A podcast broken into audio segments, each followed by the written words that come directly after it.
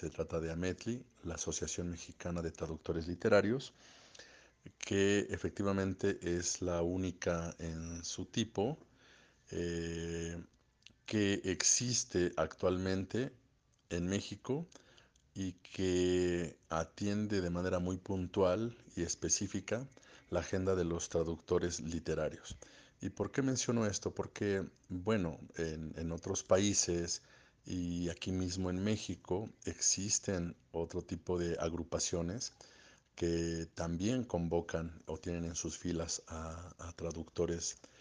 eh, pero de diferente índole. Independientemente de que puedan ser literarios o no, eh, hay, hay grupos que integran a traductores técnicos, intérpretes, eh, sobre todo eso en cuanto a, eh, hablando de, la actividad traductora como tal, ¿no? Entonces, si bien es cierto que con anterioridad, eh, no recuerdo exactamente el número de años, pero ya tiene, ya tiene muchos años que existió una, asociación de, traductores, eh, no recuerdo si exactamente literarios, pero dicho proyecto que provenía más del mundo académico, eh, pues tuvo una, vida relativamente corta. Eh, así las cosas, era muy común, por ejemplo, yo recuerdo en, los encuentros internacionales de, traducción que se llevaban a cabo en, en el antes Distrito Federal, hoy Ciudad de México, eh, organizado por entidad, por, sí, pues iba a decir entidades, pero en realidad son instituciones académicas como la UNAM, como el Colmex y como el IFAL. Eh, recuerdo que eh, durante varios años, siempre que terminaban algunos encuentros, sobre todo cuando se abordaban temas en relación con, con los derechos, con las obligaciones, pero sobre todo con los derechos mermados, con la inexistencia, con la invisibilidad, con los atropellos que sufrían o sufríamos los colegas traductores, al final de los, de los encuentros eh, siempre había grupos de personas que se reunían como para eh, charlar justamente, seguir charlando sobre el asunto que se, que, se, estas problemáticas que se habían, que habían sido abordadas en ciertas mesas. Eh, y nada, manifestaban pues su, su, enorme eh, impotencia, insatisfacción y que al final del día eh, se tendría que estar haciendo algo.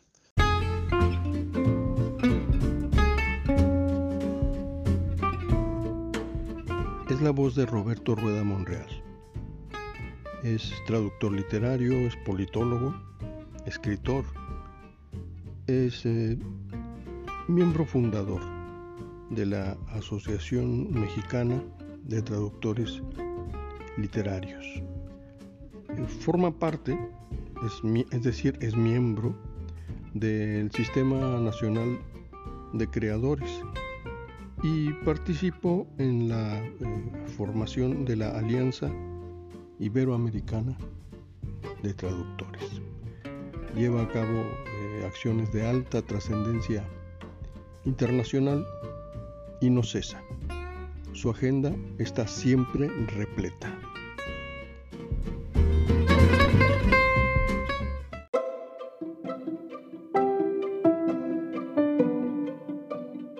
Pero nadie tomaba la iniciativa en sí. Así que un buen día, un buen día, Arturo Vázquez Barrón, que es un traductor literario, pero también principalmente es un formador de traductores literarios que trabajó durante muchos años en la, en la Embajada de Francia, en, esta entidad académica cultural llamada IFAL, Instituto Francés para América Latina,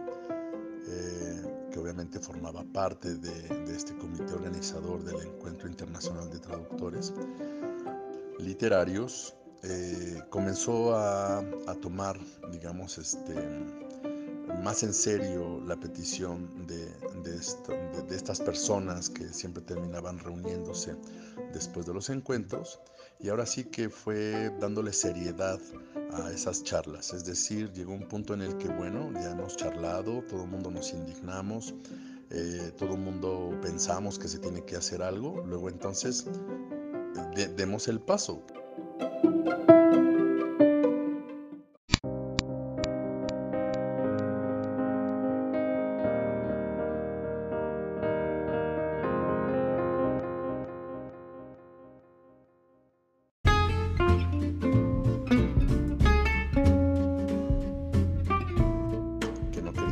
Fuera un grupo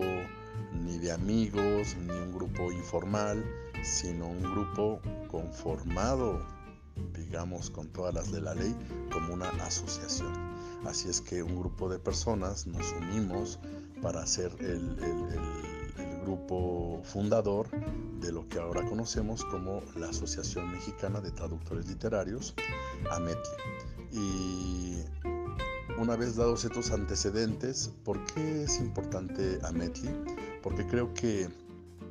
es un primer paso de los muchos que se tendrían que dar para reconocer a un sector eh, invisibilizado, un sector eh, eh, cuyos derechos se han visto o casi siempre son vulnerados dentro del negocio o del mundo editorial. Y me parece que este primer paso tendría que servir de ejemplo junto con las acciones que se han realizado hasta, hasta este momento para entender que detrás de un libro traducido hay, hay un artista, hay una entidad artista y esa entidad artista se llama traductor literario.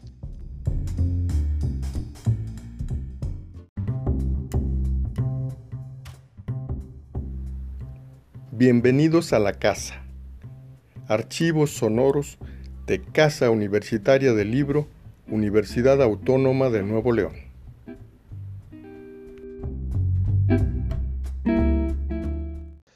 Éramos un sector eh, invisibilizado no solamente como artistas, sino también como, como trabajadores de, de la cultura, como personas fundamentales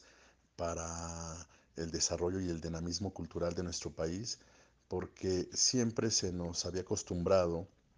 o se nos sigue acostumbrando a, ver nuestra labor desde el punto de vista de las obligaciones,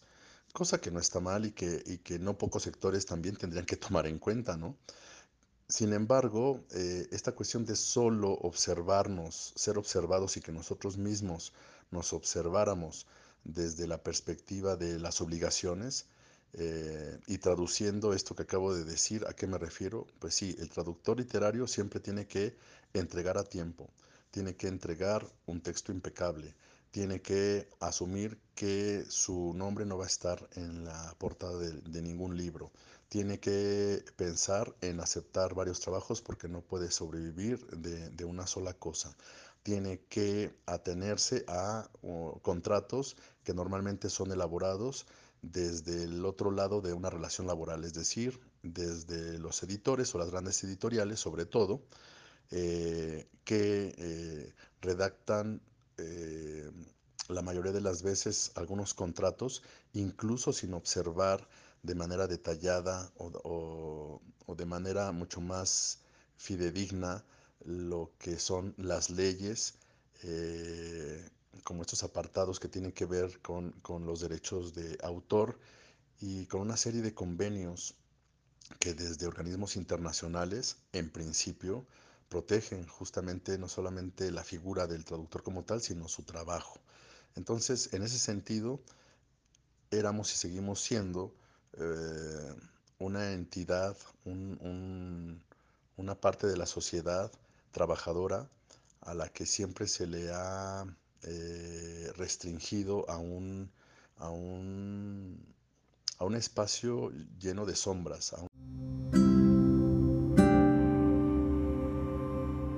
Entonces, en ese sentido, creo que para equilibrar justamente como este desbalance en la fórmula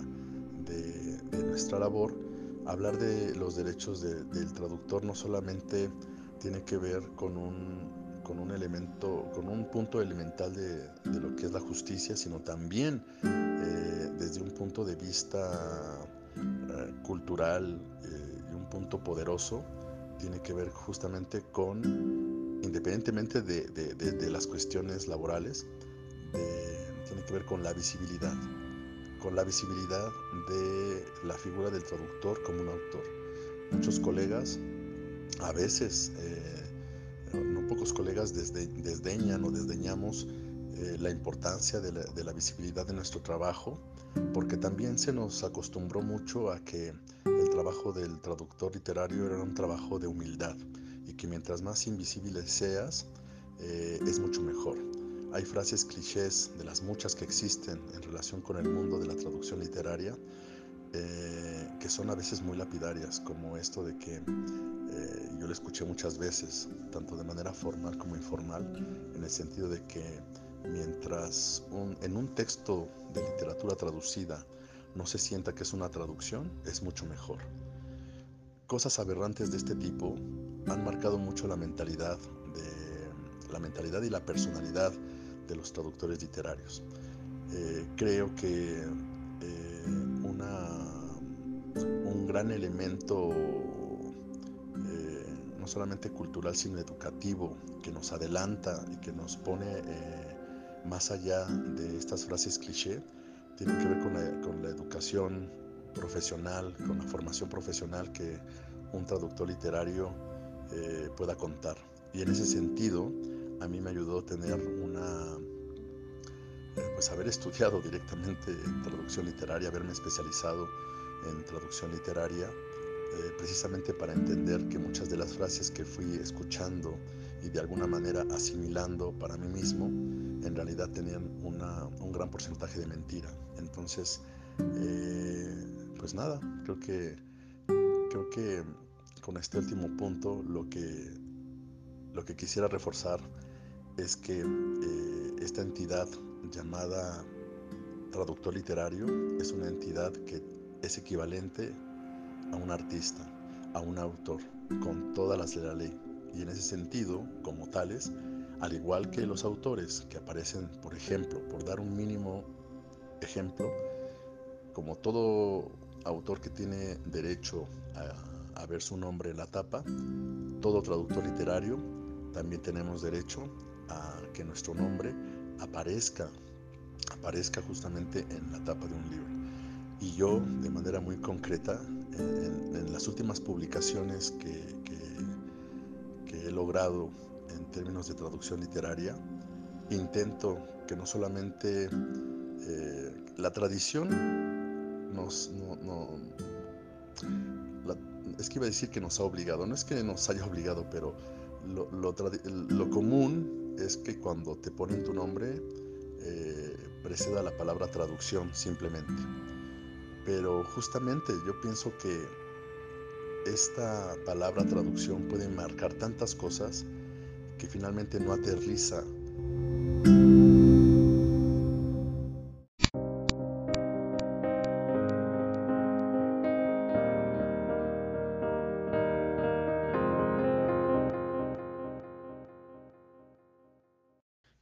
Mis primeras referencias son muy francófonas obviamente no puedo no puedo no mencionar el nombre de Arturo Vázquez Barrón. Creo que Arturo ha sido eh, no solamente mi referencia, sino es la referencia de no pocos traductores literarios y no solamente en México. Ha formado con, con, con toda su honestidad intelectual y su profesionalismo, porque además son, son, son cosas como muy muy distintas. Hay muchos intelectuales que evidentemente son muy respetables por toda su sabiduría y sus conocimientos. Eh, y sin embargo, eh, Arturo, independientemente de que goza de, de este mismo estatus, también, digamos, tiene, una, tiene un nivel de profesionalismo tal que se lo otorgan 40 años de, de enseñanza directa de la traducción literaria. Entonces, eh, muchos que hemos pasado por, Uh, ahora sí que metafóricamente hablando por sus manos formadoras, eh, nos sentimos orgullosos de, con el nivel que nos preparó. Entonces, bueno, esa es una referencia importante y, una piedra de toque en la traducción literaria en México. Eh, está a la par, en ese sentido está a la par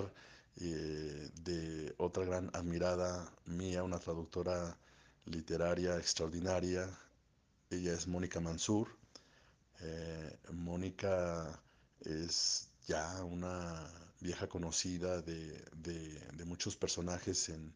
el mundo editorial mexicano y en, el mundo intelectual también. Entonces, para mí esas dos, esas dos figuras van muy de la mano, son dos figuras que, me han marcado en mi, en mi, carrera personal. Y claro, digamos que, una vez que he eh,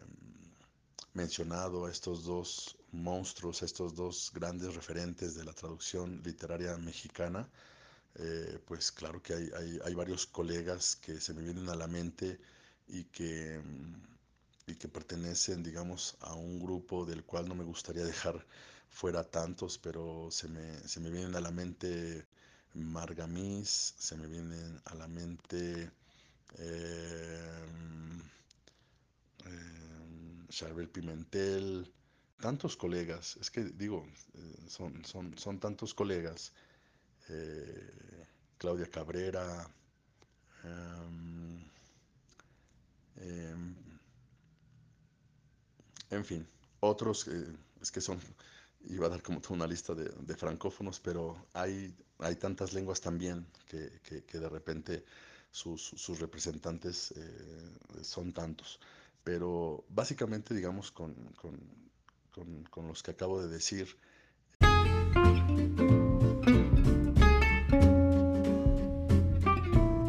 Otros de los referentes en el campo de la traducción literaria están en la, en la mesa y en la agenda de Roberto Rueda son eh, Dulce María Quirós, Edith, Verónica Luna, Juan Carlos Calvillo, eh, Marianela Santoveña, Ofelia Ruti, Alejandro Olvera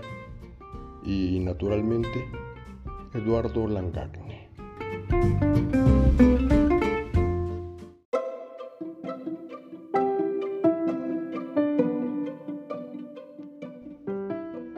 Acerca de Cuarto Contina de Helen Ryu. Esta novela yo busqué eh, o traté de propiciar que me la publicara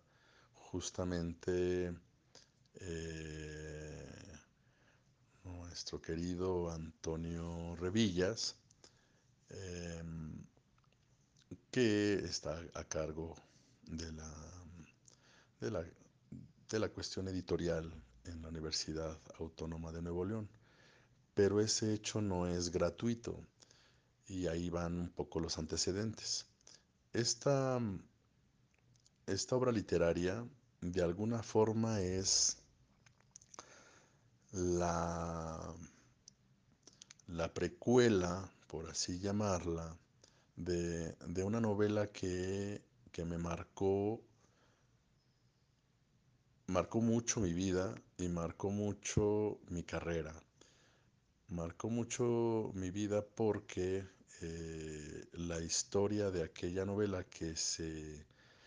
eh, cuyo original se llama Traductrice de Sentiment y cuya traducción mía es traductora de sentimientos, eh, pues habría de cambiar justamente, le daría claridad al rumbo que yo tomaría como, como traductor literario. Yo escuché por primera vez una conferencia magistral de Hélène Rieu en Ciudad de México, justamente a propósito de uno de los encuentros internacionales de, traductores que, ya mencioné con anterioridad. Y em, me había llamado la atención, yo en ese entonces estaba justo en mi, eh, en mi última etapa, estaba justo en mi último semestre de formación como traductor literario ahí en la Embajada de Francia. Yo eh, estaba en, mi última etapa, pero estaba atorado eh, en, mi, en mi tesis, en mi tesina, porque si bien ya tenía más o menos un abanico un tanto cerrado de, lo que yo quería proponer justamente como, tesis para poder graduarme, eh, seguía teniendo dudas. Como buen traductor literario seguía teniendo muchas dudas. Entonces llega esta bomba atómica, es, muy compactita en esta eh, persona, pequeña en tamaño, pero de inconmensurable arte y, belleza literaria que es, bueno, no solamente belleza, también como impactante obra literaria de, de, de y la escucho en esta conferencia que hablaba de, musicalidad y traducción literaria. Eso me llamó poderosamente la atención. Yo ya había tenido ciertos acercamientos con, la cuestión de la musicalidad,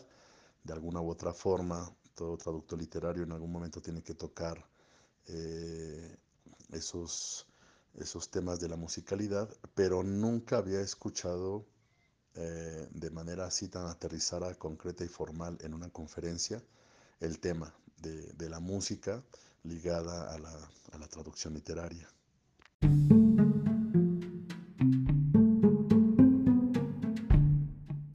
Cuando comienza a hablar, eh,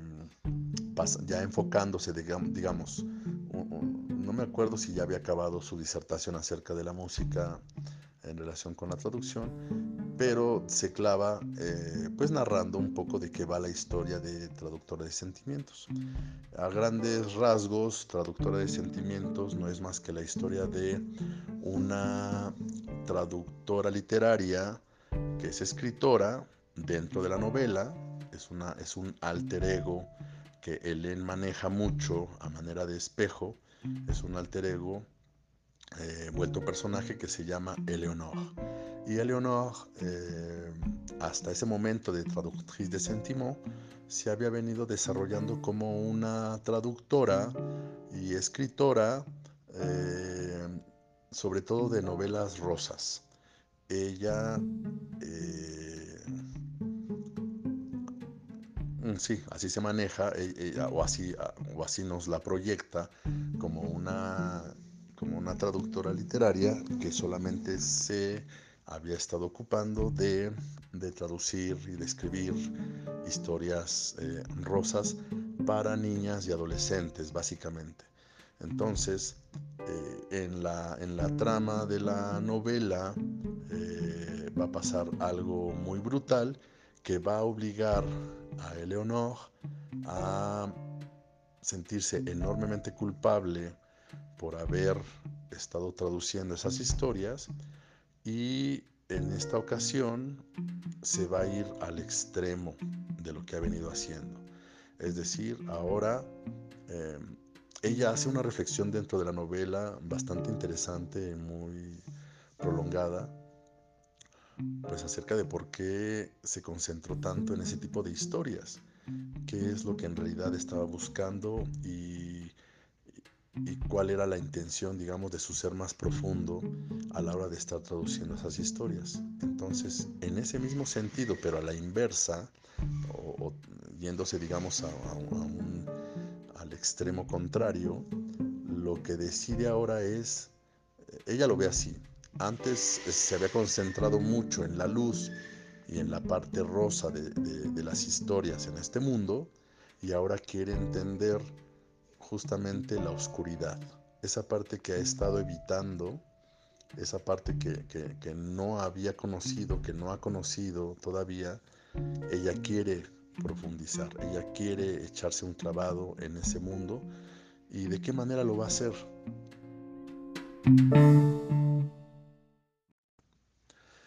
pues aceptando un trabajo, el trabajo de traducir la autobiografía de un asesino serial. Es ahí, es ahí donde se va a conectar con la historia de Leonard Ming,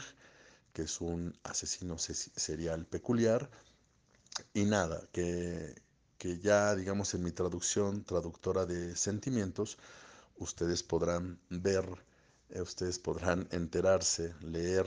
acerca de, de este mundo oscuro, eh, pero no es cualquier tipo de mundo oscuro, sino uno muy cruel donde este asesino serial se va a enfocar en un determinado grupo de víctimas, de muchachitas, de niños, a los cuales, eh, digamos, eh, cuyos procesos de, cercenamiento y de muerte los describe a detalle justamente en, dentro de la trama de la novela, eh, no por un morbo gratuito, sino justamente para entender el contraste de todo lo que acabo de decir. Entonces, ahí la palabra sentimientos adquiere una connotación bastante poderosa y no simplona como aparentemente puede, nos puede dar a entender el título, traductora de sentimientos, porque como bien en alguna ocasión mencionó Ellen Ryu en, en alguna entrevista, el mundo de los sentimientos casi siempre cuando escuchamos la palabra eh, se nos vienen a la mente eh, sentimientos bonitos, por así llamarlos, cuando en realidad eh, el abanico, la paleta de, sentimientos abarcan también cuestiones crueles, cuestiones oscuras, cuestiones que son en absoluto bastante desagradables. Entonces, pues ese fue el reto, ese fue el reto que, que, nos planteó Ryu en su obra de traducción, traductriz de Sentimo, que, en la versión en español eh, los invito a que, a que se enteren eh, cómo, cómo, remata esa historia. Pero el caso es que eso fue eh, bastante interesante. Bueno, les, les, acabo de narrar un poco de qué va la historia, ¿no? Sin embargo, quiero aterrizar en el hecho de que cuando yo estaba buscando editor, les ahorro, porque finalmente yo era primerizo en aquel entonces, les ahorro todo el camino tortuoso que pasó ese proyecto de traducción. Yo armé un proyecto de traducción específicamente eh, para traductriz de Sentimo, que fue rechazado una y otra vez, una y otra vez, por no pocas editoriales.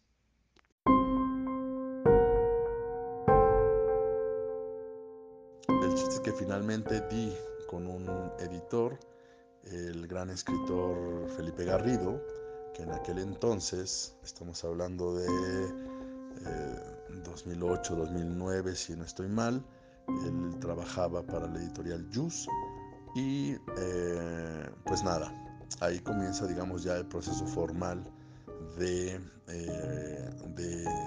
sacar a luz esta novela traducida y por angas o mangas como en el transcurso, en, el, proceso de, publicación, Antonio eh, trabajaba, no sé si directamente, bueno, yo creo que sí, ¿no? No, recuerdo tanta especificidad, pero de alguna u otra forma estaba en el equipo de, Felipe Garrido, quien le pasa la estafeta al entonces joven eh, Antonio Revillas, para que él sea el que termine siendo mi editor. Así es que en ese sentido, Traductora de Sentimientos para mí tuvo, digamos, a dos grandes editores. Uno ya muy consolidado, que es Felipe Garrido, y uno que apenas estaba descollando, que es Antonio, al que ahora, pues bueno, ahora ya es un reconocidísimo no solamente escritor, sino también editor. Entonces, pues bueno, así salió Traductora de Sentimientos, bajo el sello, el sello de Yus y con el nombre de editor de Antonio Revillas. Siendo este antecedente pues bastante interesante para mí porque pues logramos traer entonces a la autora, eh, conoció a Antonio, conoció a Felipe Garrido también, en fin, que fue un parteaguas. De hecho, eh, yo, logré, transmitirles mi, amor y mi pasión, no solamente, bueno, no solamente por, la persona de en sí, sino también por su obra y lo que me interesaba con Jus al haber encontrado a este maravilloso editor, a estos editores este, eh, pues bastante abiertos, bastante cálidos, bastante receptivos con este tipo de proyectos, les propuse, o por lo menos fue a Felipe Garrido al que le propuse que pues publicáramos la mayoría, la mayor parte de la obra, por lo menos contemporánea de Ellen Ryu. Y, él aceptó. Eh, me acuerdo que hubo mucho entusiasmo. Hubo de hecho una reunión a la cual yo no pude asistir porque me enfermé. O sea, fue mucho, había sido mucho el trabajo y, y el cuerpo ya no me dio. En fin, el chiste es que se entablaron unas conversaciones a partir de las cuales teníamos contemplada la publicación de la gran parte de la obra, de la producción contemporánea de Len Ryu. Pero después, pues, sucedió que hubo unos cambios bastante radicales. Eh, Felipe Garrido salió de Yus y a partir de ahí, pues, ese proyecto, ese proyecto ambicioso, eh, pues se vino abajo, ¿no? Entonces fue cuando me dije, bueno, no se puede tener todo en la vida.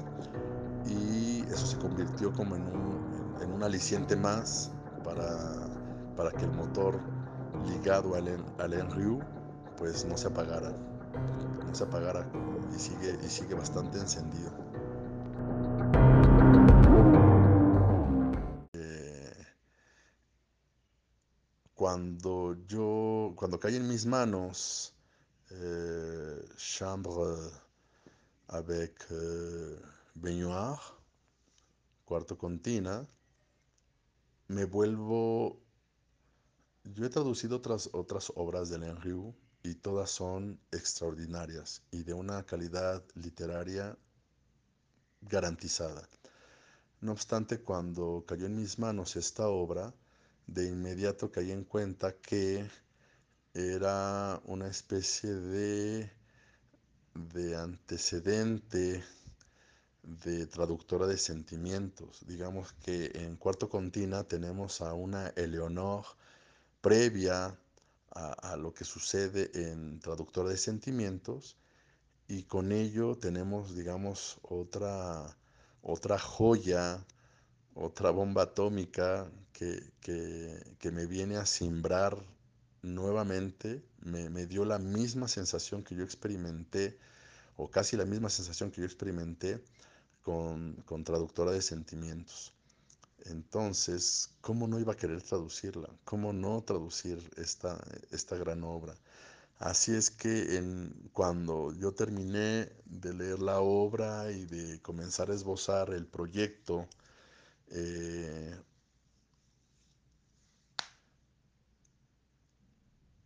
En el primero que pensé de manera casi automática, en el primer editor que pensé fue en Antonio. Fue así, fue una cosa muy, muy, muy directa. Yo dije, esta obra me la tiene que publicar Antonio. Y, nada, digamos que, bueno, ese, ese nivel de seguridad solamente lo, lo, tenía en mi mente porque pues tenía mucho que yo, tiene mucho que yo no veo físicamente a Antonio pero pues nos mantenemos en contacto más o menos por redes, sobre todo por Facebook. Pero, eh, pues nada, yo dije, bueno, pues comencemos otra vez de cero y fue contactar a Antonio, exponerle mi proyecto, hablarle de la novela y de alguna manera volverlo a convencer para que publicara esta obra. Eh, así sucede, así sucede y finalmente, después de pues, su buen periodo de, trabajo y de publicación y de volver a trabajar, una de las cosas que también me, dieron, me, dio mucha satisfacción fue el hecho de trabajar con la gente profesional de la Universidad Autónoma de Nuevo León, de, de, toda esta gente que trabaja en el departamento editorial con Antonio, gente bastante profesional con la que pude trabajar el cuidado editorial de, la obra. Entonces eso me encantó, fue un proceso también arduo, tardado, pero al mismo tiempo muy satisfactorio porque lo que ustedes tendrán en sus manos, queridos lectores, será justamente eso, una joya de la literatura contemporánea franco-canadiense y específicamente de Quebec.